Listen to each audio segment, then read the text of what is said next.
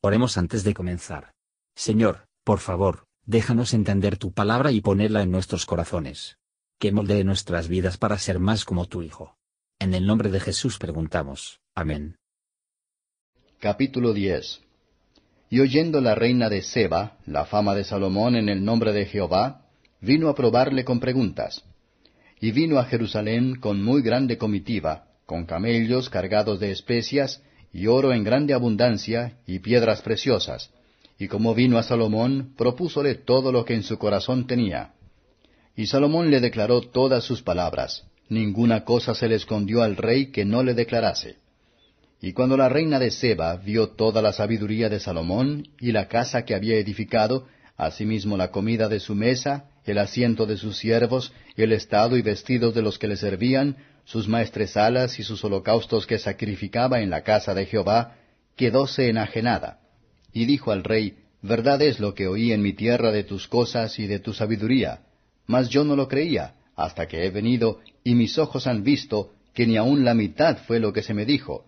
Es mayor tu sabiduría, y bien que la fama que yo había oído. Bienaventurados tus varones, dichosos estos tus siervos que están continuamente delante de ti, y oyen tu sabiduría Jehová tu Dios sea bendito, que se agradó de ti para ponerte en el trono de Israel, porque Jehová ha amado siempre a Israel, y te ha puesto por rey, para que hagas derecho y justicia. Y dio ella al rey ciento y veinte talentos de oro, y muy mucha especiería, y piedras preciosas. Nunca vino tan grande copia de especias como la reina de Seba dio al rey Salomón. La flota de Hiram, que había traído el oro de Ofir, traía también de Ofir muy mucha madera de Brasil y piedras preciosas. Y de la madera de Brasil hizo el rey balaustres para la casa de Jehová, y para las casas reales, arpas también y salterios para los cantores. Nunca vino tanta madera de Brasil, ni se ha visto hasta hoy.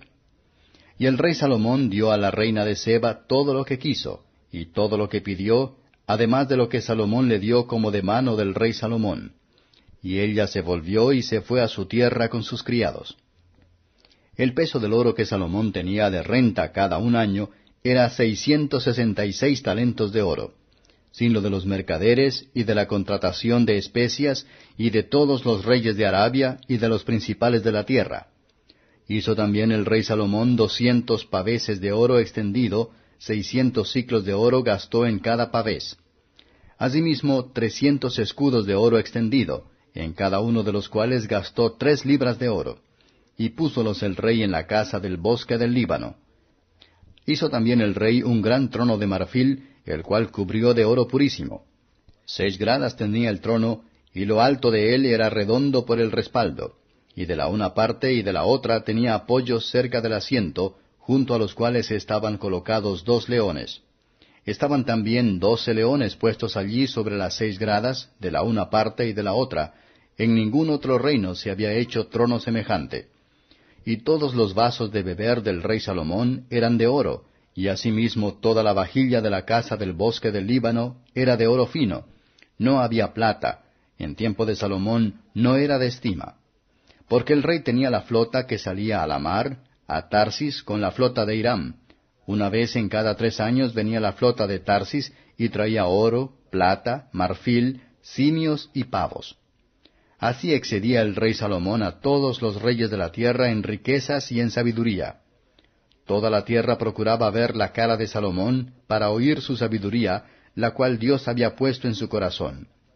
Y todos le llevaban cada año sus presentes, vasos de oro, vasos de plata, vestidos, armas, aromas, caballos y asémilas. Y juntó Salomón carros y gente de a caballo, y tenía mil cuatrocientos carros y doce mil jinetes, los cuales puso en las ciudades de los carros, y con el rey en Jerusalén. Y puso el rey en Jerusalén plata como piedras, y cedros como los cabraigos, que están por los campos en abundancia.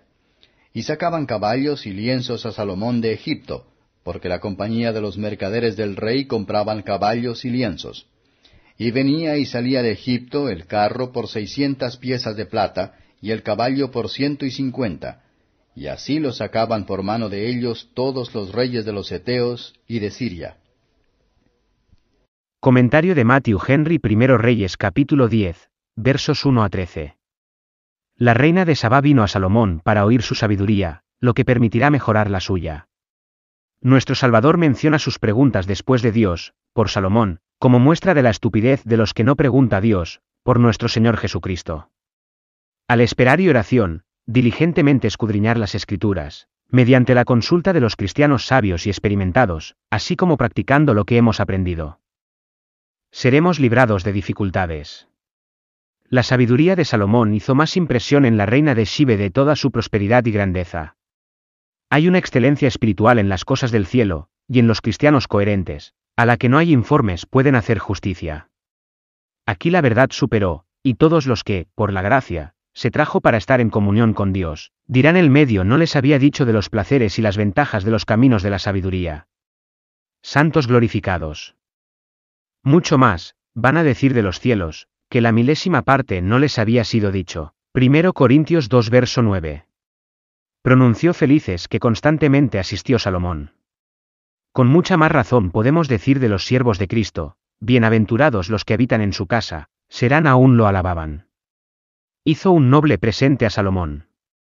Lo que presentamos a Cristo, Él no necesita, pero tendrá que nosotros hacemos para expresar nuestra gratitud. El creyente que ha estado con Jesús regresará a su puesto, ejercerá sus funciones con prontitud y de mejores motivos, deseando que llegue el día en que, de estar ausente del cuerpo, deberá estar presente con el Señor. Versos 14 a 29. Salomón incrementó su riqueza. Silver había nada contabilizado de. Tal es la naturaleza de la riqueza del mundo, mucha comida, hace que sea la menos valiosa, mucho más si el disfrute de la riqueza espiritual disminuir nuestra autoestima de todas las posesiones terrenales. Si el oro en abundancia hace que la plata para ser despreciado. No convierte la sabiduría, y la gracia, y los anticipos de los cielos, que son mucho mejor que el oro, hacer de oro para ser menospreciado? ver en la grandeza de Salomón el rendimiento de la promesa de Dios, y dejar que nos animan a buscar primero la justicia del reino de Dios. Este es aquel, habiendo probado todos los goces terrenales, escribió un libro, para mostrar la vanidad de todas las cosas del mundo, la aflicción de espíritu que les asiste, y la locura de poner el corazón en ellas, y recomendar la piedad seria. Como lo que va a hacer lo indecible más para hacernos felices, que toda la riqueza y el poder que fue maestro de, y, por la gracia de Dios, que está a nuestro alcance. Gracias por escuchar y si te gustó esto, suscríbete y considera darle me gusta a mi página de Facebook y únete a mi grupo Jesús Answers Prayer.